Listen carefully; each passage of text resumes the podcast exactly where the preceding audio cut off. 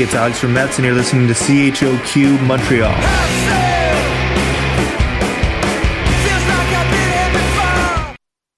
Vous vous sentez off et avez besoin de faire le plein d'imaginaire? Du 28 mai au 6 juin, prenez part à la 15e édition du OFTEA, festival incontournable de la jeune création en art vivant. Par téléphone ou sur le web, spectacles, micro-performances et activités en direct aux quatre coins de la ville s'offrent à vous. Venez célébrer et soutenir des artistes qui osent la création en ces temps d'incertitude. Procurez-vous dès maintenant nos passes accessibles ou solidaires pour accéder à l'ensemble de la programmation. Pour en savoir plus sur cette édition à distance, consultez le OFTEA.com.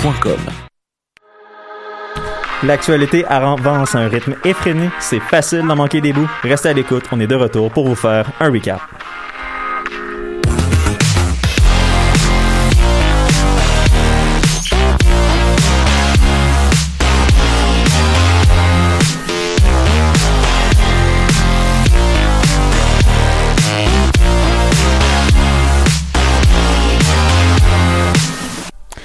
Bonjour à tous, bienvenue à l'édition du recap de choc.ca du 31 mai 2021. Cette semaine, vous allez être accompagnés de Daphné, Nico, Louis et Tim. Vous allez bien tout le monde? Ça va, ça va. Ça va, Nico? Totalement vivant. J'ai oublié d'ouvrir le micro de Daphné. Oui, je voulais dire que ça va bien. oui, oui, à Louis à la régie cette semaine. euh, Manon a un empêchement euh, professionnel. On lui souhaite bonne chance. Pour commencer cette semaine, encore une fois, COVID-19 au Québec. Et encore une fois, depuis les deux, trois dernières semaines, c'est positif. Mais là, j'ai vraiment du positif pour vous. Tendance encore à la forte baisse. 276 cas aujourd'hui. Moyenne sur 7 jours de 360. C'est Wow. moins 37% en une semaine. Aucune région du Québec a un taux de transmission de type zone rouge. D'ailleurs, tous les territoires québécois est en orange, sauf l'île de Montréal et l'île de Laval, qui par très très très grande prudence, on a décidé de repousser la tombée à la zone orange à la semaine prochaine, 7 juin. C'est probablement pas une mauvaise idée. euh. C'est pas une si mauvaise idée, reste que au niveau de la statistique, c'est très très très prudent. On va dire ça comme ça. La bonne nouvelle, c'est que le système de santé aussi va mieux. C'est 362 personnes qui sont hospitalisées, dont 89 aux soins intensifs. Pour ce qui est de la vaccination, on a 60% de la population qui a eu une première dose. La deuxième dose est à 5,1%. Et je sais pas si vous avez remarqué en fin de semaine dernière, mais la fin du couvre-feu qui est annoncé vendredi, ça fait du bien à beaucoup, beaucoup, beaucoup, beaucoup de gens. Hmm. Ben, tout le monde, je dirais, parce que c'est juste de, de savoir qu'on qu'on peut revenir tard, comme peu importe ce qu'on fait, juste on peut rentrer tard chez nous, ça, ça enlève un stress en fait. Surtout quand euh, moi j'habite loin par exemple, des fois euh, si je viens ici faire la radio, faut que je me dépêche, faut que ça, ça change quelque chose dans le quotidien, je dirais, un petit stress Oui. de moins à rentrer chez nous Il après n'y le travail. pré- y a plus à se pré- préoccuper de Non, rentrer ça. à l'heure. ou- Exactement. Il y, a, il y a aussi quelque chose de vraiment malaisant de rentrer pompette à la maison à 9h30, de rester tout seul chez soi. C'est Frustrant. C'est frustrant. C'est ça. Oui, oui, c'est c'est bien dit. Le mot frustrant est quand même. euh, C'était frustrant. Maintenant, on est passé à autre chose et à la quantité de gens dans mes contacts qui sont allés sur des terrasses que j'ai envié un petit peu, j'admets, parce que je travaillais cette fin de semaine. Euh, ben, j'espère que vous avez passé du beau temps et on espère que nos amis, les restaurateurs et les tenanciers de bar vont passer un bel été. D'ailleurs, Daphné, c'est exactement de ça que tu- dont tu vas nous oui. parler. Mais en fait, euh, premièrement, je tiens à mentionner à quel point je trouve ça agréable de voir des nouveaux, des- pas des nouveaux secteurs, de voir des secteurs éteints depuis longtemps, comme les restaurants, après huit mois, récupérer leur place au cœur de l'économie au Québec et au Canada. Euh, donc, ça a débuté le 28 mai, en même temps que la levée du couvre-feu. Les restaurants ont finalement, comme tu l'as dit, pu ouvrir leurs terrasses en zone rouge ou orange. Donc, ça veut dire que depuis vendredi dernier, deux adultes qui viennent d'adresses différentes ou bien plusieurs personnes qui vivent au même endroit, comme euh, des, des colocs, par exemple, on peut se payer un petit repas en terrasse. Donc, c'est plutôt, plutôt sympathique et on, va se le dire, on avait hâte. On avait très hâte à ça. Et aujourd'hui aussi, c'est quand même une date euh, intéressante, le, le 31 mai. hein. c'est un autre pas vers l'avant pour les restaurants parce qu'en zone orange, les salles à manger vont maintenant pouvoir accueillir des clients. Les règlements vont ressembler un peu à ceux pour les terrasses, donc un maximum de deux adultes avec des différentes adresses ou bien tout le monde a la même adresse, hein, comme je l'ai mentionné, des colocs, des familles, etc. C'est bizarre parce qu'ils sont toujours 10 à venir de la même adresse. Euh, Oui, ça, Je je ça sais on pas a- comment ils font à chaque fois. vais- D'ailleurs, tantôt, je vais revenir sur ce, sur ce genre de, de situation-là. Euh, juste faire un petit rappel, il y, a, il y a des zones qui viennent tout juste de devenir orange, hein, euh, aujourd'hui même, donc euh, qui vont bénéficier de ces assouplissements-là, donc la capitale nationale, les Laurentides, la Naudière, la Montérégie, l'Outaouais. Il y a aussi les régions du Bas-Saint-Laurent, de Chaudière-Appalaches et de l'Estrie qui vont devenir des zones oranges, sauf certains secteurs qui vont rester au rouge par prudence, comme un peu, Tim, tantôt tu l'as mentionné, hein, parce qu'il faut faire attention. Donc, euh, les mêmes secteurs, Montréal, Laval, euh, Chaudière-Appalaches, l'Estrie du Bas-Saint-Laurent, les restaurants vont devoir patienter un petit peu, comme tu Ah, l'as non, non, attends, attends, non. Ça, le 7 juin. Le- pas le- tous les. Peut-être quelques MRC, mais normalement, Mais- non. Mais non, c'est ça que je dis, les régions précises que j'ai mentionnées Ouais, tantôt, non. la plupart des régions vont pouvoir... Ouais, mais c'est pas toute l'Estrie. Non, c'est pas toute l'Estrie. Ben, c'est les régions tantôt que. Mais peut-être que je l'ai dit Ouais, vite. Mais ouais. ce sont les, les régions précises de l'Estrie, de Chaudière-Appalaches, tout ça, qui, qui, n'ont- qui, ont, qui vont devoir rester au rouge jusqu'au 7 juin, vont devoir patienter jusqu'à cette date-là avant de pouvoir ouvrir euh, en- leur, leur, euh, leur salle à, à l'intérieur. Donc, c'est vraiment un, c'est, un moment qu'on attendait depuis longtemps. Mais le 28 juin, là, c'est la, date, je dirais, euh, qui va rendre tout le monde heureux parce que les restaurants vont enfin. La plupart des régions vont pouvoir passer au vert.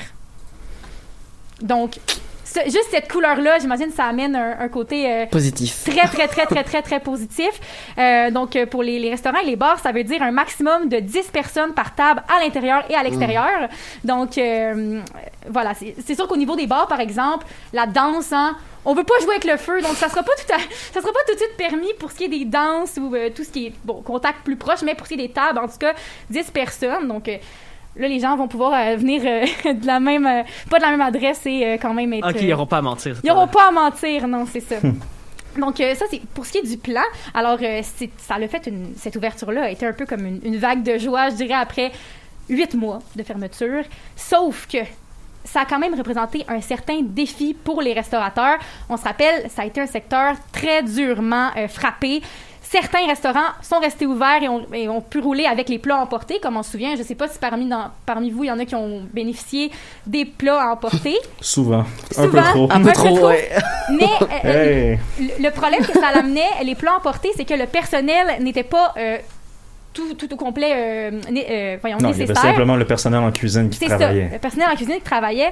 Donc, maintenant, on revient avec un problème parce que là, euh, les, anciens employés se sont dirigés vers d'autres secteurs que la restauration. Donc, maintenant, sont plus euh, disponibles. Mm. Et donc, avec le peu de laps de temps dont les restos ont bénéficié, certains restaurants ont seulement pu ouvrir leurs terrasses à capacité réduite vendredi dernier lors de l'ouverture officielle des terrasses. Je donne l'exemple du comptoir 400, un, un restaurant dans le Vieux-Montréal, qui a accueilli les clients à 25 de sa pleine capacité, alors qu'ils auraient pu accueillir à 50% selon la loi. Considérant les conditions de travail pour les gens qui travaillent en service, en restauration, ça va peut-être prendre beaucoup de temps avant qu'ils soient capables de totalement re-remplir leur rang. oui, hein? oui, tout à fait. Euh, à moins que les conditions changent, euh, ils pourraient ne jamais récupérer certains employés. Mais c'est ça, mais je peux prendre aussi l'exemple de Chamez Amlani, un propriétaire des restaurants La Palette et de Drum Taberna à Toronto. Bon, La situation ressemble un peu à ici euh, pour ce qui est de ça parce que euh, pour lui, beaucoup de ses employés ont changé de métier, mais même de ville parfois, ont ch- ont changé de ville ou de, de région euh, du Canada. Parce que les, les, euh, les secteurs étaient ouverts à Vancouver, par exemple. Il y a plusieurs de ces cuisiniers, à, à, à M. Amlani, qui sont, qui sont allés à Vancouver parce que le secteur était toujours en roulement là-bas. Donc, certains ne se sont pas forcément réorientés, mais ont simplement euh, se sont déplacés, donc ont déménagé. Alors, on perd une bonne partie du personnel. Donc ils sont passés de Toronto ou du Québec pour aller jusqu'à Vancouver. Ben, c'est ça. Ça. C'est Oui. ça. Oui. Ceux, ceux qui tenaient vraiment à rester dans la restauration. Et euh, ça, c'est vraiment juste euh, quelque chose que je me disais, là. C'est pas, j'ai pas lu rien sur ça, mais j'imagine que ça complique un peu aussi les choses. Le fait que tout le monde ouvre en même temps, les, les restos s'arrachent les- le personnel, tout le monde euh, souhaite euh, récupérer les employés. Donc, euh, Ah, seulement les restaurants qui offrent les meilleures conditions de travail et qui ont les reins les plus solides vont être capables de survivre. C'est comme une sorte de Roméo et Juliette entre deux familles de restaurants qui essaient de s'arracher les ouais. serveurs. Je dirais pas que c'est Roméo et Juliette. Non. Il y, a, il y a trop de restaurants pour ça. Mais euh, comme euh, encore une fois, Monsieur Amlani m'explique que bon, sont prêts à former des nouveaux employés hein, parce que Oui. on n'a pas trop le choix si on souhaite rester dans le secteur rendu là. Donc moi je me dis soyons indulgents avec les nouveaux. Si jamais euh, on a un service un petit peu moins efficace ou peu importe, je me dis Oui, indulgent en tant que client, mais j'ai aussi le goût de. Je sais que c'est difficile pour les propriétaires, mais si on veut que son restaurant survive aussi, il faut investir dans ses employés. Mhm. oui, oui, Meilleur bien- salaire, meilleures conditions, meilleure assurance. Et- Je lance ça dans les airs comme et ça. une bonne formation. Une bonne Aussi. formation, ça va être important. Mais euh, le, le problème de manque de personnel, selon Olivier Bourbeau, qui est le vice-président de Restaurant Canada, explique que ça vient du côté très incertain de la restauration hein, à cause de la pandémie. Parce qu'avec les consignes sanitaires qui étaient tout le temps en changement, le milieu de la restauration n'était plus très, très attirant. Je peux comprendre. Euh, non, Et, tu- euh, normalement, quand les gens sont en recherche d'emploi, ils cherchent quelque chose de stable. de stable. Et euh, par exemple, qu'est-ce qui est intéressant euh, à ce niveau-là, c'est qu'il a expliqué, Monsieur, Monsieur Bourbeau, qu'après la première fermeture, ils avaient récupéré une bonne partie des employés. Sauf qu'après la, deux- la deuxième fois, là, les, les gens étaient plus trop confiants envers le milieu de la restauration, donc se sont redirigés vers, par exemple, l'industrie des vélos ou ont déménagé. On fait carrément un changement de carrière. Faire carrément un changement de, de carrière. Et sinon, dans un autre défi, parce qu'il n'y a, pas seul- il y a pas seulement le défi du personnel, mais euh, si on souhaite éviter une autre fermeture, c'est de s'assurer que les consignes sanitaires soient respectées. Donc, un peu comme, euh, Oui. comme Louis le mentionnait, il y a eu plusieurs situations dans lesquelles des clients ont essayé de tricher un petit peu. Par exemple, le restaurant Le Gros Luxe à Longueuil. D'ailleurs, je, je travaillais là avant la, avant la pandémie. Euh, ouais, un petit fait intéressant. Euh, quatre personnes de quatre bulles différentes ont essayé de se réserver une table ensemble. Donc, les, les restos euh, doivent rester à l'affût de ce genre de situation-là parce que ça peut mettre en, péril le, le secteur qui a déjà été atteint. Oui. Et on, on ne veut pas que, le- que les restaurants re- Referme. Vous- referment. ouais, non, vous voulez savoir qu'est-ce qui se passe quand un joueur, quand un acteur d'une industrie fait mal ses devoirs. Euh, le méga gym à Québec pour l'industrie des salles d'entraînement. Il a fait ses excuses, c'est correct. Ah, C'est ah, fi- c'est sure. Il a fait ses excuses, c'est plus grave. Mhm, on Mais va dire ça aux neuf victimes. Ouais, hein? Mais bref, euh, sinon, si je peux revenir aussi sur le, le côté de le- les, les consignes sanitaires, euh, je sais pas si vous avez vu passer euh, sur euh, Twitter ou Facebook, peu importe, un petit débat avec Valérie Plante qui a été au cœur d'un petit tollé parce qu'elle a contourné les règlements. Ouais, contourner, en faut le dire vite, puis c'est un petit peu de l'enculage. Honnêtement, en je suis bien d'accord avec toi, Tim, que je pense que je, pense qu'il y a personne qui peut vraiment, ben, à part les gens qui ont vraiment, vraiment été très effrayés par la pandémie, je pense que tous un petit moment où on était moins à l'affût. Mais bref, euh, ce qui s'est passé, c'est qu'il y a un citoyen qui s'appelle Frédéric Carl qui a mis une photo sur Twitter de Valérie Plante, assise à une terrasse avec quatre autres personnes au restaurant Le Pontiac à Montréal et qui a écrit sur Twitter, pour le citer, les règles sanitaires ne s'appliquent- ne s'appliquent pas à la mairesse. Bon, non, on peut le prendre avec des guillemets. hein. Non, Donc- c'est ça. Valérie Plante s'est excusée.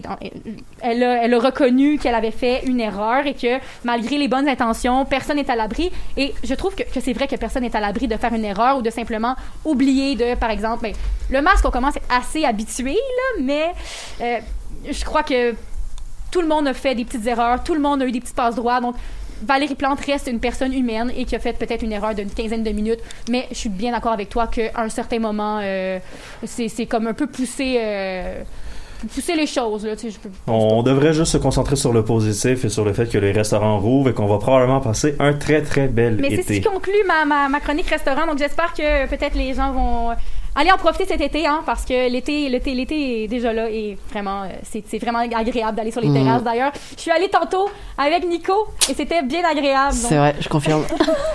Ben, J'espère que vous avez passé un bon moment. Je te remercie beaucoup Daphné pour la chronique. Euh, Pour l'équipe du recap, c'est le moment de la pause et on vous laisse avec la chanson Ultramarine de Magenta.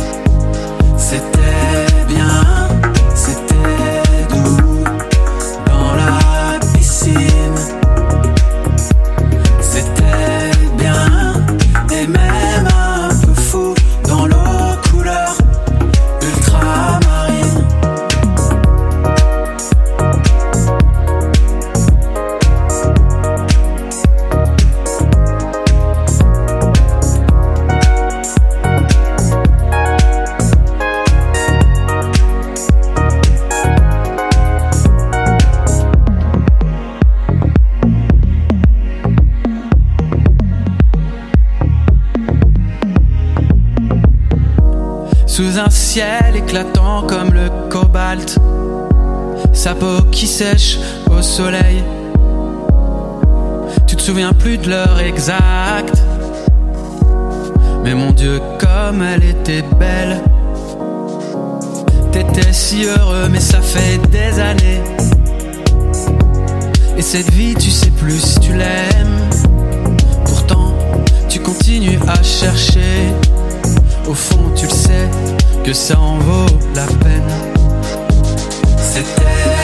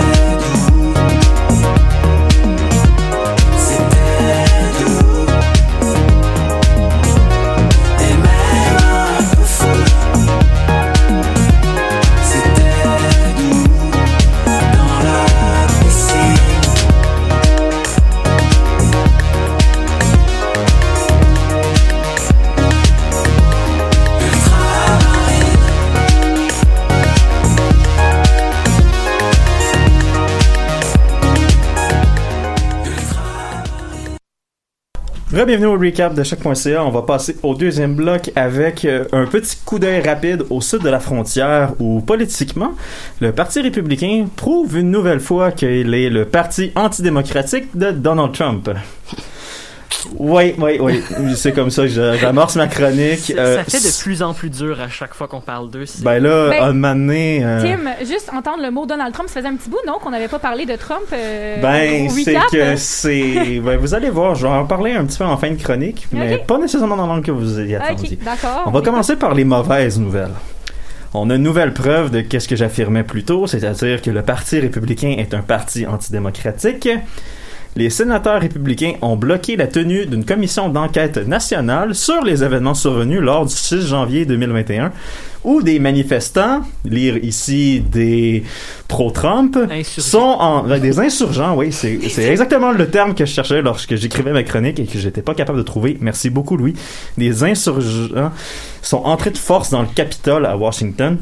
La justification de certains républicains est assez, euh, je vais dire, douteuse.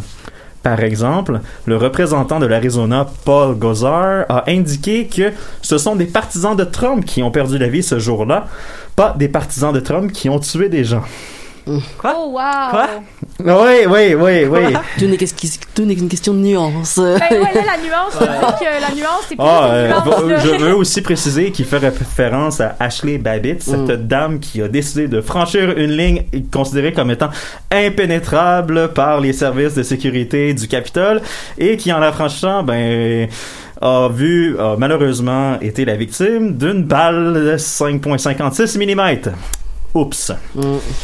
Bref, dans un autre ordre d'idée, pour ceux qui craignent que Donald Trump essaie de reprendre la présidence en 2024, parce que c'est ça le plan, on- c'est même pas caché. C'est encore le plan, là. C'est Oui. encore le, le plan de match. Oui, c'est le plan de match des Eh républicains, on le voit. hein. Ah, ben, j'ai envie de vous offrir une petite lueur d'espoir. Le Oui. procureur du comté de Manhattan, Cyrus Vance Jr., a demandé la formation d'un grand jury dans le cadre de son enquête criminelle sur l'organisation Trump.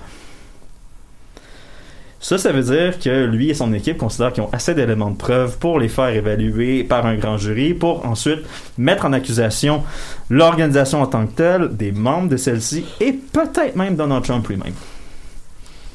C'est ce que ça veut dire. On pourrait Ça aller fait en fois procès. qu'on à- l'entend, celle-là, par contre. Oui, mais ce coup-là, c'est réellement une enquête criminelle qui dure depuis environ 2018. Et d'ailleurs, M. Vance a gagné à la Cour suprême un- le fait de pouvoir obtenir les retours d'impôts, les documents d'impôts de Donald Trump. C'est dans ce, c'est dans savoir- ce dossier-là. Trump est allé à la Cour suprême pour ne pas dévoiler les- ses retours d'impôts. Ah, oui, C'était dans ce cas-là. les fameux retours d'impôts. Ben, il l'avait perdu et maintenant avec les retours d'impôts, ben là on apprend que ah ben l'équipe du procureur de Manhattan est assez assez confiante de ses éléments de preuve. On va dire ça comme ça. Et comme cerise sur le gâteau ou sur le sundae ou peu importe la conférence que vous préférez, Le Sunday. la procureure générale de l'État de New York, Laetitia James, a annoncé le 18 mai dernier que son enquête, qui était cette fois civile sur l'organisation Trump, elle passait de civile à criminelle et elle allait collaborer avec l'équipe de M. Vance. Ça sent pas bon pour Trump et son organisation. Ça va être quelque chose à suivre et on espère qu'il ne touchera plus jamais à l'administration américaine. Parlant d'administration américaine, Louis, tu veux nous parler de quelque chose qui a, que l'administration de Joe Biden a lancé cette semaine, la théorie de l'échappement chinois. Euh, J'ai l'impression que ça concerne la pandémie, ça, right? Ah oui, absolument. C'est c'est fou, on parle encore, on parle encore de ça. Tout le début de la pandémie, on, Oh, a, God. on a entendu une Really? multitude de théories folles sur l'origine de la COVID. On pourrait passer toute la- l'après-midi à se raconter les plus drôles, là, j'en cite deux, trois. Les dix- Avant ça, il y aurait eu 18 autres COVID créés dans des laboratoires. Les gouvernements mondiaux ont inventé la maladie de toutes pièces pour tester leur contrôle sur la population. Oh, god damn it. Ou, bien sûr, la plus populaire, c'est une maladie qui s'est échappée d'un laboratoire chinois. Oh, god. Ok, ouais, non. Ben, ben, le problème, c'est que c'est celle-là la plus plausible, malheureusement. Mais pendant longtemps, c'est une idée qu'on a totalement écartée du revers de la main. Ça, c'est pour beaucoup de raisons. D'abord, parce que souvent, la solution la plus simple, c'est souvent la plus plausible. Si on pense au cas de la COVID, on a tendance à voir quoi comme le plus réaliste? Une maladie se développant à cause d'un virus transmis par un animal ou bien une arme biologique chinoise inefficace qui ne tue qu'un pour cent de la population? On Ouais. s'entend qu'avec ce qu'on sait des maladies, c'est beaucoup plus simple de choisir l'option naturelle. Oui. Enfin, normalement. là. Ça paraît plus plausible euh, aux yeux des gens et. C'est plus plausible. Et de la réalité. Oui, Après ça. tout, c'est juste les gens un peu ridicules ou conspirationnistes qui émettent ce genre de théories. C'était pour ça que c'est pas allé plus loin. Jusqu'à récemment. Oh, god. Si Attends un peu, quoi, là? Si si vous suivez vos nouvelles assidûment, vous savez à quel point on réentend parler de la théorie de l'échappement. J'ai vu ça passer, mais euh, ouais, de manière un petit peu. euh, Tu regardes un peu moins Rapidement. CNN que moi, c'est ça le truc. Ah, ouais. Ah, ok, peut-être que ouais, tout dépend des médias. euh. Ça regarde Fox Tout News. dépend des médias. Il y a eu des petites touches dans le Journal de Montréal, nos médias québécois, mais c'était à la fin deux, trois articles. L'OMS, ou l'Organisme mondial de la santé, a dit à plusieurs reprises vouloir refaire une enquête approfondie. Le fameux docteur Anthony Fauci, à moitié une figure divine américaine ou la raison de tous les malheurs états-uniens, dépendant de quel côté, de quel côté politique vous tenez, On va vous, on va vous laisser le choix. vous avez le choix. Euh, lui-même dit que c'est possible que la maladie ait une origine non naturelle, Et évidemment, le plus gros développement récent, c'est la tension montante entre les États-Unis et la Chine à ce sujet. Joe Biden a dit à plusieurs occasions vouloir une enquête plus approfondie sur l'origine du virus, une enquête qui prendrait place dans les plates-bandes chinoises. Et du bord Ah. de la Chine, c'est un mur de pierre total avec aucune transparence et une hostilité croissante vers cette enquête-là. Ah, oh, ok, ouais, je commence à comprendre un petit peu pourquoi ça dérange, moi. Ok. On va revenir vite, vite sur la possibilité que la COVID soit sortie d'un laboratoire chinois. Attendez-vous pas d'avoir une réponse avant longtemps. Et attendez-vous pas à ce que cette réponse-là soit positive aussi, je lance ça comme ça. Hmm. Le, le gouvernement chinois est reconnu pour être encore moins transparent qu'un bloc de ciment. Et considérant la rivalité entre les deux puissances mondiales, la Chine sera encore moins enclin, encline, enclin à donner de l'information là-dessus. Mhm. Et évidemment, tous les journaux américains ont fait une histoire là-dessus. La trame narrative est assez simple. Après de nouvelles recherches et surtout un manque de collaboration de la, la Chine, il est possible que cette maladie ait une origine artificielle. Notez par contre que j'ai pas dit qu'il s'agissait d'une certitude.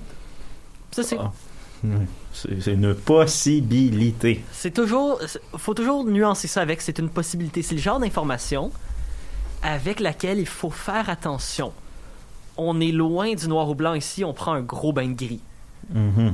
faut faire vraiment attention quand on traite ce genre d'informations. Un titre aussi intense que la Chine est la raison pourquoi on a tous pris 45 livres puis qu'on est devenu bizarre et isolé.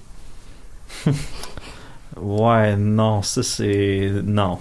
ça, ça peut mener à des excès puis à surtout une mauvaise interprétation de l'information. exact. Et là, j'aimerais qu'on parle un peu de pourquoi cette nouvelle est ressortie. Vous voyez ça un peu comme un cours de médias, de politique et d'épidémiologie tout en un. Donné Oh par quelqu'un qui fait un bac en communication et qui n'a des connaissances que dans un des trois. Au moins, ça a le mérite d'être honnête. Euh, on n'est pas des experts au recap, on lance ça tout de suite. Et j'espère que vous l'aviez compris après avoir écouté les émissions, mais ça, c'est une autre histoire. On relate des faits qu'on a lus. C'est C'est pas ça. nous qui inventons Faut- les. C'est faut ça. comprendre que trois groupes qui ont beaucoup d'intérêt à mousser, investiguer ou bien faire taire l'histoire. Il s'agit des médias, l'OMS et la Chine. Leurs motivations sont toutes très différentes. Penchons-nous d'abord sur le cas des médias. Pourquoi est-ce que ceux-ci s'intéressent à cette histoire? Qu'est-ce qui gagne? Des clics. C'est un condensé de deux choses. Le devoir d'informer et un contenu à clic. On peut avoir à se demander pourquoi est-ce que les médias perdent leur temps à regarder cette histoire quand on sait même pas si c'est vrai? Mais repensez au devoir des journalistes qui est d'informer la population et de contribuer à l'intérêt public.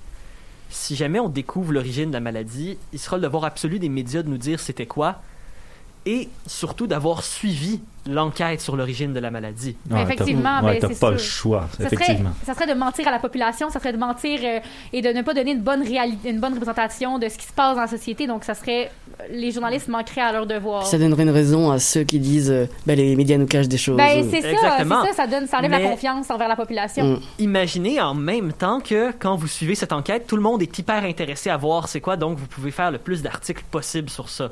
Mhm, ouais. Ouais.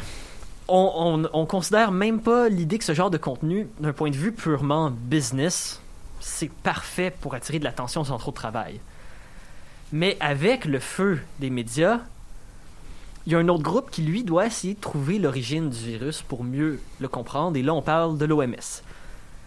La beauté de l'Organisme mondial de la santé, c'est qu'il s'agit d'une organisation qui est non, partisan, non partisane, non nationale, sous le, le- sous l'aile de l'ONU, qui a comme devoir de défendre la, santé mondi- mondiale. En théorie, ceux-ci travaillent à protéger le monde, contre, le monde contre les maladies, les virus. Un virus, tu peux pas combattre ça à l'américaine. Tu peux pas bombarder une maladie. Non. Pour éradiquer un virus, il faut comprendre son origine et aider les gens à traiter ou vacciner.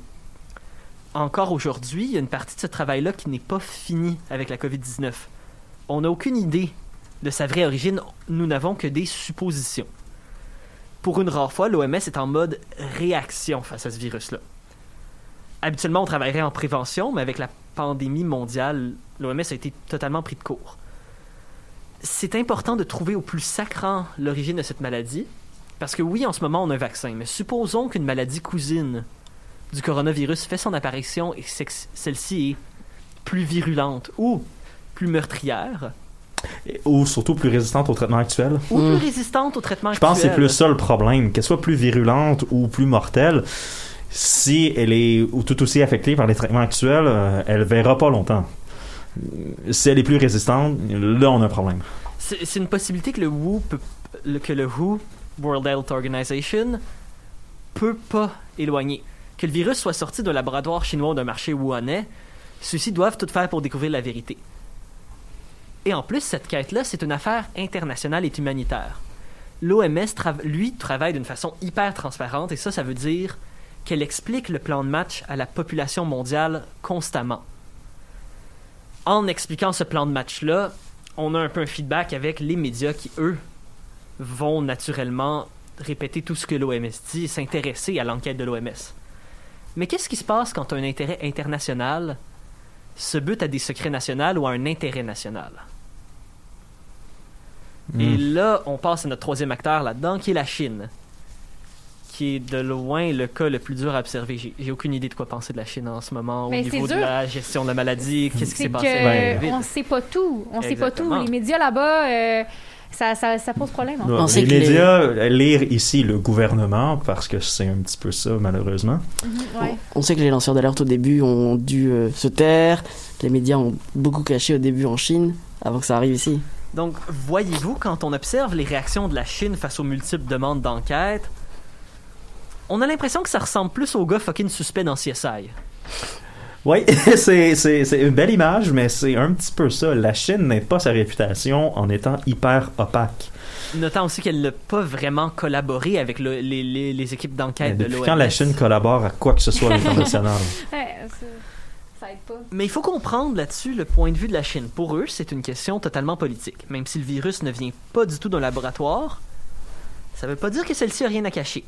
Surtout face à son plus grand rival, les États-Unis, qui, eux, ont en partie un intérêt mondial à comprendre la Mhm. pandémie, mais est-ce qu'il y a un intérêt politique de la part des États-Unis de discréditer la Chine? Dur à dire, peut-être. Possible. Une possibilité qui peut pas être écartée pour la Chine. Ouais, par pour contre. la Chine, effectivement.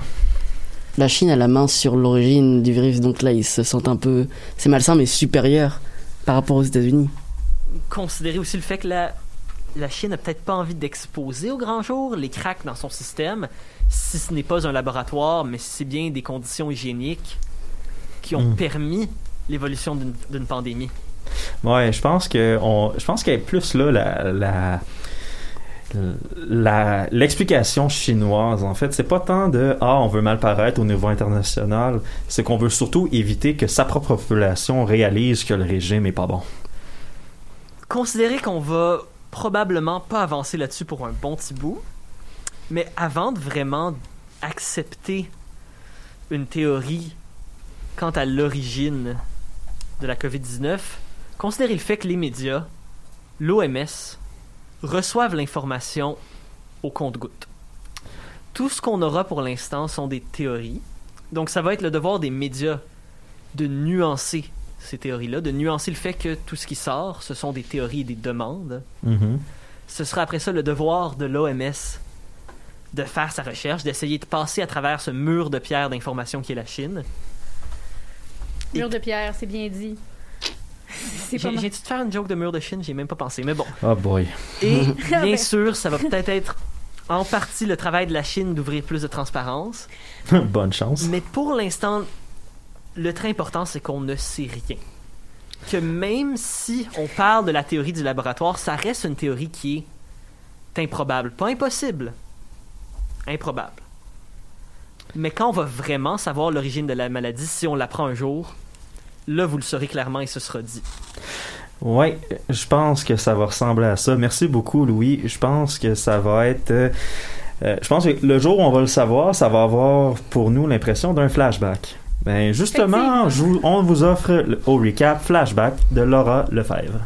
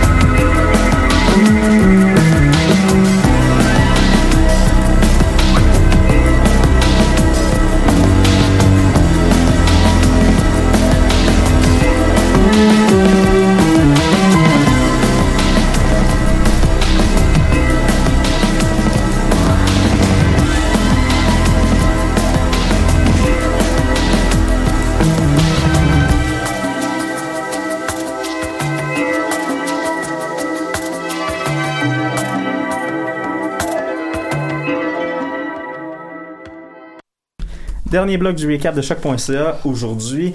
Avant le millimélo, je veux parler un petit peu de sport. Premièrement, si je vous dis qu'un événement a attiré 135 000 personnes en un seul lieu, êtes-vous content ou inquiet? Ça dépend de comment ça se passe au niveau de la distanciation sociale. Et de la vaccination. Ouais, la vaccination. Euh, on parle d'une capacité de, je crois, 40%. C'est Ouais. techniquement bon. Je...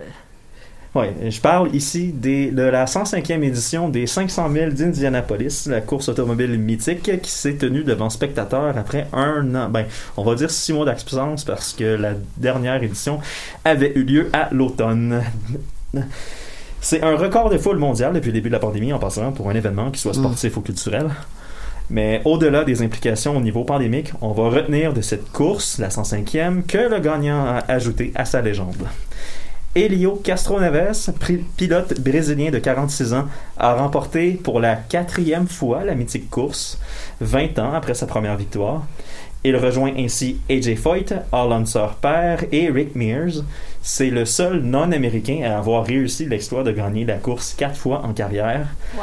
C'est une année de rêve pour Castroneves, qui a aussi gagné les 24 heures de Daytona, course d'endurance phare de la série IMSA, au mois de février. Donc, on s'entend que pour un pilote vétéran de 46 ans, c'est un très, très, très beau champ du cygne. Il y a beaucoup de gens qui, à 46 ans, sont en train de penser à prendre une deuxième hypothèque sur leur maison Lui, il fait des et à essayer de construire Ah, un lui- garage. Ah, lui est encore capable de supporter des forces G à moyenne de 200 quelques mille à Ouais. l'heure pendant 3 heures dans un après-midi de temps à C'est Indianapolis. quoi l'âge moyen des courseurs? euh, tu À? Indianapolis, je n'ai pas le chiffre avec moi, mais je te dirais que c'est probablement. Euh, Ça doit être proche de 30 ans. Parce que t'as probablement. Parce que t'as des vétérans comme lui, t'en as Mhm. des gars un petit peu en haut de 30, mais t'as quand même un. je- la moyenne, c'est pas un bon chiffre. Je te dirais que l'âge médian, ça serait plus entre 25 et 30. Ok, ok. On va dire ça comme ça. C'est quand même euh, jeune. Ben, C'est ça, c'est ça. C'est plus. jeunes On ça. va parler plus d'âge médian et d'âge euh, comme Mhm. écart type. C'est parce que t'as- des fois, tu as des recrues à 21, 22 ans. Puis parfois, ben là, tu as des vétérans comme Castroneves qui lui en a 46, qui ne fait plus de la saison d'IndyCar au complet. Ça vous donne une idée. L'année passée et cette année, il faisait juste le Indianapolis 500. Ils font les grosses courses quand Ouais, même. il fait la course la plus importante parce que même si elle donne des points au championnat, cette course-là est quand même tellement mythique qu'il y a beaucoup, beaucoup d'entrants Mm, ouais, qui ouais. veulent faire seulement cette course-là parce que c'est la plus, euh, c'est une des plus grosses courses de l'année, peu importe. C'est au même niveau que les 24 heures du Mans en France Mm. ou, euh, ou- les gens disent que le Grand Prix de Monaco en F1 aussi, mais Ouais, j'ai ma propre, Monaco, ouais. j'ai, j'ai mon propre opinion sur le Grand Prix de Monaco. C'est probablement plus un plaisir de royauté et de riche euh, que qu'une bonne course, mais ça, c'est une autre histoire. Si on revient plus proche maintenant, les séries de la Ligue nationale battent leur plein et le Canadien de Montréal fait passer ses partisans par toute la gamme des émotions ouais. après avoir tiré de l'arrière un Attends ça 3 parce que si on si on perd cette période si on perd cette série là après ça il y a les cinq stages euh, du deuil qui s'en viennent Euh, Les cinq non, stades, non, non, en fait, euh, je- non, il n'y a pas les cinq stages qui viennent. Le deuil a été, déjà été fait. Là, on est juste que, attends quoi, t'es en train de revivre? Tim, ça sent la coupe en ce moment. Ah, non, non. Ben, bref. Euh, on a le droit à un septième match ce soir parce que le Canadien a, a réussi à avoir deux victoires à l'arracher en prolongation après l'avoir échappé des avances de plus d'un but à temps régulier lors de ces deux matchs-là. Euh, c'est les jeunes joueurs de centre, Nick Suzuki dans le cinquième et Jesperi Kokanimi devant 2500 personnes au Centre Bell qui ont joué les héros. Euh, mais pour qu'ils puissent jouer les héros, faut quand même mentionner que Carey Price fait très mal paraître ses détracteurs euh, dans cette série-là avec ses arrêts clés. Rendu là, il n'y a plus rien à dire. C'est à 19h30 sur la glace du Scotiabank Arena de Toronto que ça va se jouer. Puis en fin de soirée, si tout se passe bien pour mon cœur de partisan, nous pourrons citer et crier deux mots qui sont lois depuis 1967, c'est-à-dire Leaf Suck. Euh, Maintenant, euh, c'est ce qui termine cette chronique sport. Daphné et Nico, vous avez un millimélo de nouvelles pour nous. Oui, ça commence toujours avec euh, les nouvelles sérieuses pour ne pas briser la tradition. Alors, euh, c'est la dernière fois que je fais les nouvelles sérieuses en présence pour l'été. Je tiens à le dire, euh, je vais être, je ne serai plus dans le studio, mais peut-être par non, tu Zoom. nous quittes pour la Gaspésie. Exactement. Peut-être par Zoom, tu viendras Mais nous je vais probablement coucou. faire mes nouvelles sérieuses en Zoom. Alors, on se dirige pour commencer du côté de la France. La première nouvelle, c'est Mm. que le 7 juin prochain, le pays, la France, va envoyer une deuxième statue de la liberté aux États-Unis.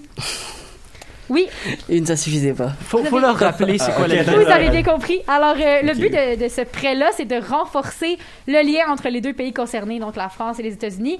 La statue va devoir arriver à New York le 4 juillet, ben, pour la fête nationale, en fait. Mm. La fête nationale des Symbolique encore. Très- oui, c'est plutôt symbolique, oui. Et euh, sinon, euh, la statue va être déménagée à Washington, dans les jardins de l'ambassade française, pour une durée de 10 ans. Je sais pas ce que vous en pensez, vous, euh, de ça, mais... Euh, dans le fond, c'est euh, c'est une réplique grandeur nature là, à 100%. Euh, ça, je, je sais pas, en fait, euh, à ce niveau-là, mais euh, tout ce que je Il me sais, semble c'est qu'elle que... sera similaire, ouais. Similaire, c'est ça. Hein, Mhm. euh, c'est plutôt, euh, c'est ça, c'est c'est Nico qui m'a envoyé la nouvelle euh, tantôt. Il m'a dit, Ah, pourquoi pas? Mais effectivement, c'est c'est assez euh, On, on intéressant. va suivre ça pour le 4 juillet, hein, pour l'indépendance Ouais. américaine. Ok, C'est ça. on va suivre ça. Mais euh, sinon, une autre nouvelle que moi j'aime bien parce que ça parle des Jeux Olympiques. Donc, à quel... mais on parle pas de, de, de, pandémie cette fois-ci. Hein? C'est Oh, vraiment, wow. ouais, pas de pandémie euh, dans ma, dans ma nouvelle olympique. Donc, euh, c'est qu'il va y avoir, euh, à, à- à quelques semaines du début des Jeux de Tokyo, un nouveau musée sur l'esprit et l'histoire des Jeux olympiques qui va ouvrir à Athènes, tout près du stade olympique. Le projet avait été repoussé à plusieurs reprises, euh, on s'en doute. Hein? Bon, OK, mon petit bout pandémie est là à cause de la pandémie. Mais, euh, et finalement, il va se concrétiser après 125 ans euh, des premiers Jeux modernes qui se sont justement déroulés à Athènes en 1896. Donc, euh, le musée va, va donner une, une expérience unique pour les... Attends un peu, les Jeux d'Athènes avaient lieu quand? En 1896. Ok, les premiers Jeux. ok. Ouais, les premiers Jeux de Les- Jeux Les, olympiques les modernes. premiers jeux modernes. Ok, les pas premiers Pas- Jeux pas modernes. les ok, ok, jeux, ouais, euh, non, Pas les ça. Jeux d'antiquité, là, les Jeux Non, modernes. non, oui. non, non, c'est beau. Oui, c'est ça. Euh, Donc, les visiteurs du musée vont pouvoir vivre une expérience assez unique là, en revoyant l'histoire euh, donc depuis l'Antiquité cette fois, donc vraiment, et jusqu'à aujourd'hui. Ah, c'est bien. Oui, vraiment, j'ai trouvé ça très intéressant. Moi, j'aimerais bien aller voir ça d'ailleurs si jamais un jour euh, j'ai la chance d'aller à Athènes. Ah, c'est sûr qu'un voyage en Grèce, ça, ça se prendrait bien, Ça mais pour ça, il faut battre la pandémie. Sinon, euh, encore une fois, bon, en Italie cette fois-ci, je vais parler en fait du cycliste colombien Egan Bernal de 24 ans qui Ah a- oui. qui a remporté son premier tour d'Italie à Milan, à Milan euh, dimanche, donc le 30 mai hier. Euh, donc c'est malgré le fait qu'il soit très jeune, euh, ce cycliste-là connaît déjà une, pas mal, je dirais une belle carrière. Si on ajoute aussi qu'il avait remporté le Tour de France il y a deux ans. Très jeune, Oui, on parle oui. de quel âge? Ben c'est ça, Euh, 24, 24, 24 ans. ans. Ça, j'ai il dit, avait euh, gagné le Tour de France à 22 ans. C'est un des plus Ouais. jeunes à jamais l'avoir gagné, si ce n'est pas le plus jeune. Donc, euh, je- j'ai pas de précision sur ça, mais ça serait intéressant à vérifier. Mais, euh, mais oui, vraiment, donc une belle carrière pour le jeune Colombien Ed- Egan Bernal.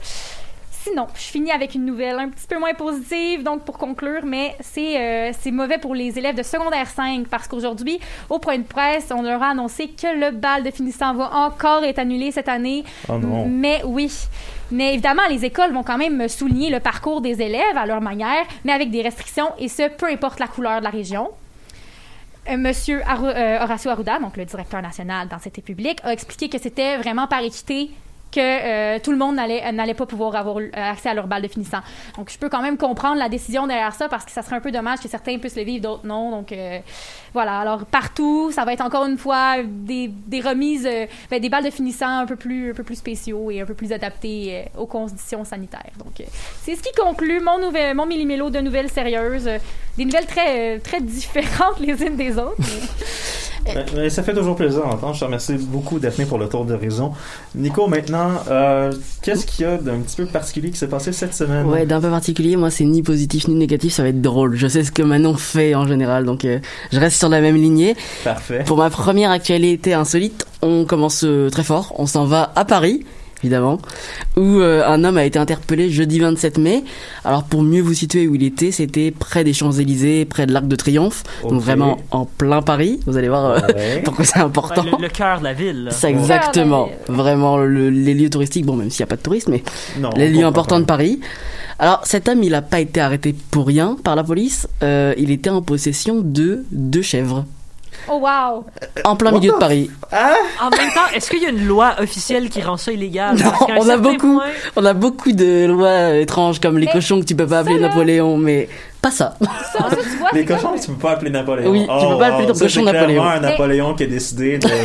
Ouais, ok. Si, si c'est- c'est un peu comme les, les espèces de lois bizarres qui n'ont jamais été enlevées ou euh, comme, euh, Mhm. mettons, dans, dans, dans des villes plus campagnardes, mettons, euh, je sais pas, à Saint-Hyacinthe ou, euh, par exemple, mais là, je sais pas si c'est c'est dans cette ville-là que j'avais lu ça, mais une ville où tu peux encore te promener à cheval.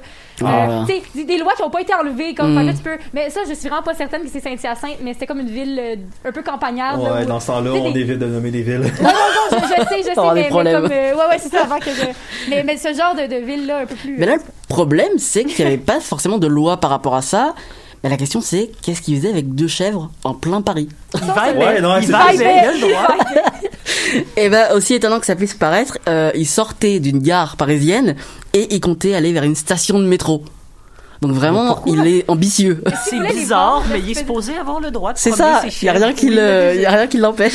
Mais est-ce qu'ils voulaient genre les vendre ou quelque chose de. Ça, il n'y avait pas de précision par rapport à ça, mais en Ok. tout cas, la police l'a qualifié de ravisseur de chèvres. Donc Wow. vraiment, Ah, le-. Est-ce qu'elle lui appartenait? je vais y venir. Ah, c'est comme ça qu'ils l'ont pogné. C'est ça. bon travail Ils ont police. compris d'où venaient les chèvres et je vais, je vais y venir. Mais on s'accorde à dire que ravisseur de chèvres, c'est pas commun. Le plus drôle dans cette histoire, c'est l'origine des deux chèvres. Elles appartiennent à la SNCF, donc la Société euh, nationale des chemins de fer de France. C'est la principale entreprise ferroviaire en France. Uh-huh. Et elles servaient, attention, à désherber les espaces verts proches des voies de train. Ah. C'est pour ça qu'elle sortait de que Le berceau de la démocratie européenne n'est pas capable d'utiliser un weed whacker. Oui, Mais non, en on prend des chèvres. Ouais, non, mais on préfère acheter des chefs que payer des employés. On est en France. Oh là là là là. Vrai que Oh, Je, ne- je ne commenterai pas. non, mais tu sais que j'ai raison. On passe. c'est ça. bon. Ah, ben, Bah, surtout la SNCF, mais bon, ça c'est autre chose. Ouais, non. Manon aurait adoré cette nouvelle-là. Non, non, C'est sûr. mais on s'entend. si la SNCF peut éviter euh, deux ou trois personnes qui font des grèves plus que. La chèvre va pas faire de grève au moins. Exactement, c'est ça. Le gars avec le weed whacker, il fera probablement pas de grève s'il est tout seul, mais, Mais sans. mais- Oh, Pour Ouais, il va la- participer par soutien à ses, em- Mais- à ses confrères. La chèvre est juste bien, je veux dire, tu lui donnes de la bouffe. C'est ça, elle, ça lui change rien, elle est contente. Tu hein. la nourris, comme tu la nourris, puis en même temps, ça fait ta job à quelque part. T'as pas à la payer au moins. T'as pas à la payer, non. Euh, la police a également euh, tweeté sur euh, l'événement en rassurant à la population parce qu'apparemment elle était connue des, euh, des habitants, des, des gens du quartier. Ah, Ouais, et dans le tweet, euh, la police, la préfecture de police de Paris assure que les chèvres ont été remises saines et sauves dans dans, dans leur enclos, pardon. Ah, le bah, tweet, le, ouais, le, le tweet se termine sur une touche d'humour euh, puisqu'il dit l'herbe n'est pas toujours plus verte ailleurs. Ah. On sait rire en France. Ok, ouais, ouais. Pour ma deuxième actualité euh, insolite, on reste dans le domaine animal- animalier et surtout dans le plus beau pays euh, du monde, la France. Mais on va un peu plus au sud de Paris. Alors notre histoire se passe dans le département de la Lozère, au cœur, au cœur du parc national des Cévennes. C'était le mardi 25 mai, donc euh, la semaine dernière. Un homme s'est rendu à la gendarmerie avec son lama. Encore une fois, est-ce que c'est illégal? Est-ce qu'il y a une loi clairement qui m'empêcherait de Non, mais, non, rendu là, peu importe la loi ou non, ma question c'est pourquoi? Et bah c'était son lama de compagnie. Oui, Oui, gens, oui, euh, oui, ok. ok. Pourquoi, euh, Non, non, non, attends, attends un peu. Avoir, peu importe l'animal, qu'il soit exotique ou pas, de compagnie, ça me dérange pas. Mais pourquoi il devait aller au poste des gendarmes Ça, il n'y a Avec pas de, de, de précision par rapport à ça, mais Oh, wow. peut-être qu'il y allait à dos de lama. Ça, on ne sait pas parce qu'il n'avait pas de voiture, donc c'était un petit village. Oh boy, pauvre lama. Mais non, mais techniquement, tu peux te promener à dos de lama, je pense. Je pense pas qu'il y ait d'interdiction par rapport à ça, c'est- ni en France, ni au Canada, ni. Non, mais est-ce que c'est bon pour le lama Ça, j'en ai Ah, pas Ça dépend, idée. ça dépend de ton poids, là. Tu sais, quelqu'un de, de- de- un enfant léger qui se promène, malgré que là, ça doit pas être un enfant Non, c'était un adulte, hein, c'était un monsieur. léger. Si t'es propriétaire d'un lama, t'es probablement pas un enfant. Non, c'est vrai. C'est ça, j'imagine que c'était pas un enfant, mais bon. Alors, l'homme était attendu par les forces de l'ordre pour être auditionné. Le lama était un peu moins attendu, hein, ça c'est sûr. Ah, ah. Sans blague.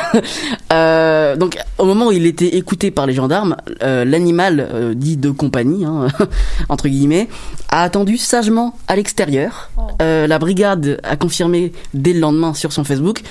On vous rassure, il n'a pas craché sur le gendarme passé lui rendre visite. nous n'avons donc pas relevé d'outrage. Ah, Comprenez, nous n'arrêterons pas le lama. Décidément, on a beaucoup d'humour en France. Mais donc, en fait, ça n'a posé aucun problème. Ça posait aucun problème. Non, c'est sont- juste étrange. C'est ça, il y a- il y a- c'est ouais, juste c'est what? ça. Ouais. Ouais, et c'est ça, exactement. Bon allez, on quitte la France, enfin, pour s'envoyer en l'air. on, on va plus précisément sur un vol. propositions les plus bizarres qu'on eues en live. Mais con- continue, Nico. je, je, je vais pas m'arrêter là.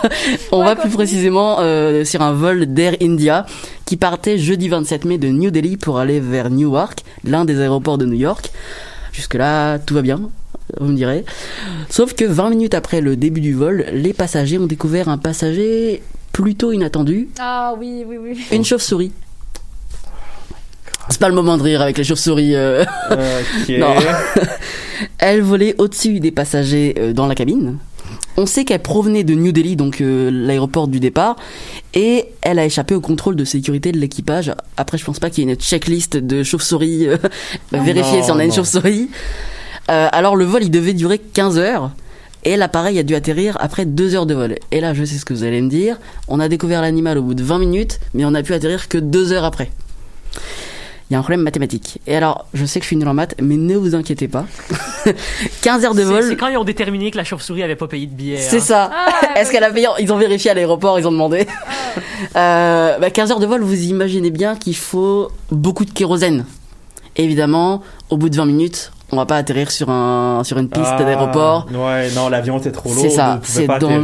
Oh, C'est non. dangereux, voire quasi impossible. Ouais. Euh, donc ils ont dû attendre deux heures avec la chauve-souris qui tournait au-dessus de leur tête. Oh non. Ah, bon. Donc l'avion devait perdre. J'espère qu'il y a personne qui avait la phobie des chauves-souris dans- sur ce vol-là. Je pense que tout le monde a la peur des. T'as pas Ouais. envie d'avoir une chauve-souris au-dessus de toi qui Ben, te. peur quand tu peur parce que ça surprend mais de là avoir la phobie Ah ouais, il y a hein. une marge là. Pas si peur que ça. un coup que tu sais qu'il y a une chauve-souris bah ok mais Et surtout qu'avec les, les éco-radars ou je sais pas quoi, des chauves-souris, elles, elles font en sorte de pas te, te foncer dessus, donc ça va. non c'est ça Bon, l'avion devait donc perdre du poids, un peu comme moi avant l'été, euh, pour être autorisé à atterrir sur son, apport- sur son aéroport de départ, pardon, c'est-à-dire New Delhi. Pour notre dernière actualité insolite, on finit à Ottawa, parce que oui, il n'y a pas que les Français qui sont bizarres, ok? Ah, ben. oh non on donne pas notre place puis les gens d'Ottawa aussi Euh, Un élu canadien, William Amos, qui représente le Parti libéral. oh non tu vois ce que je veux dire? oui oui oui je suis au courant de cette nouvelle là et ce député là je suis désolé je n'ai aucune pitié pour lui continue Ouais, moi non. non Tu vois aussi, Louis? va, là. J'ai- Je suis avec Tim là-dessus, aucune pitié. Donc il représente le Parti libéral, euh, donc euh, celui de, de Justin Trudeau, dans la circonscription de Pontiac, c'est au Québec, hein, évidemment. ouais Euh, il a été contraint de se retirer de certaines fonctions euh, parlementaires, notamment son rôle de secrétaire parlementaire. Parce que mercredi 26 mai, il a été surpris sur sa caméra d'ordinateur en train d'uriner pendant une visioconférence au Parlement canadien. Ah, ben oui, cette nouvelle-là, j'ai vu passer. Oui. Ouais. Tu l'as vu? Ouais. Et c'est le même William Amos qui s'était fait prendre il y a ça. quelques Ah, ça, semaines avec ouais. torse nu Et devant sa justement, non, c'est- pas torse complètement. C'est pas la première fois qu'il fait parler de lui. deux fois, là, tu sais. Après deux fois, euh, on peut. euh, Ça, y est, ça fait, c'est pas la première fois qu'il fait parler de lui. Il y a un mois, en avril, il était apparu nu, encore pendant une séance virtuelle au Parlement, euh, entre un drapeau canadien et un drapeau québécois. C'est vraiment le meilleur endroit pour euh, pour apparaître nu, évidemment. Ouais, sur- Je pense pas qu'il y ait de bon endroit, Vidéoconférence Zoom surtout, c'est plus ça qui est comme. Ouais. Alors, il a, Bravo champion. il a, là récemment, donc le 26 mai, il a uriné. C'est déjà pas mal, mais il a uriné dans une tasse à café. C'est un peu fort de café.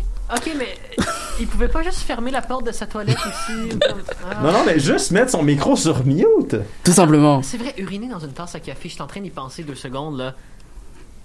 Sérieux? Il est chez lui, il est chez lui, il y a pas de Ouais, il est chez lui ou à son bureau. Ferme ta caméra, mets-la sur mute, va aux toilettes par, ou par 5 minutes, ouais. Ouais, mais même si tu veux absolument pas perdre de l'information, mets ton micro sur mute pour que les gens entendent pas ce que tu fais. Mm. Ferme ta caméra aussi. Mais pourquoi dans une tasse Ouais, mais la caméra, normalement, t'es pas censé voir, là, t'es censé juste voir la tête, je, là. je suis désolé, mais même Ouais, quand t'es mais- pressé, Mm. même quand t'es le plus pressé des pressés, tu peux prendre le temps quand t'es chez toi d'aller Oh, oui, dans la oui, toilette. je T'as pas besoin de sortir la belle tasse à café. Non. Puis Ben, moi, j'ai un autre petit commentaire aussi. Si c'était si pressant que ça, je doute fortement que la tasse à café était assez grande.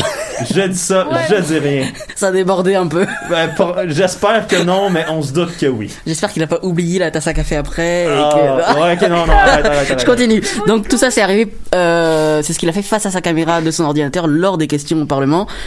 Dans un communiqué, dans un communiqué pardon, Karen Vecchio, qui représente l'opposition conservatrice, dénonce, je cite, un comportement habituel de la part de Monsieur Amos. Et je comprends maintenant pourquoi tu disais Habituel. habituel. Ok, mais qu'est-ce que tu fais là?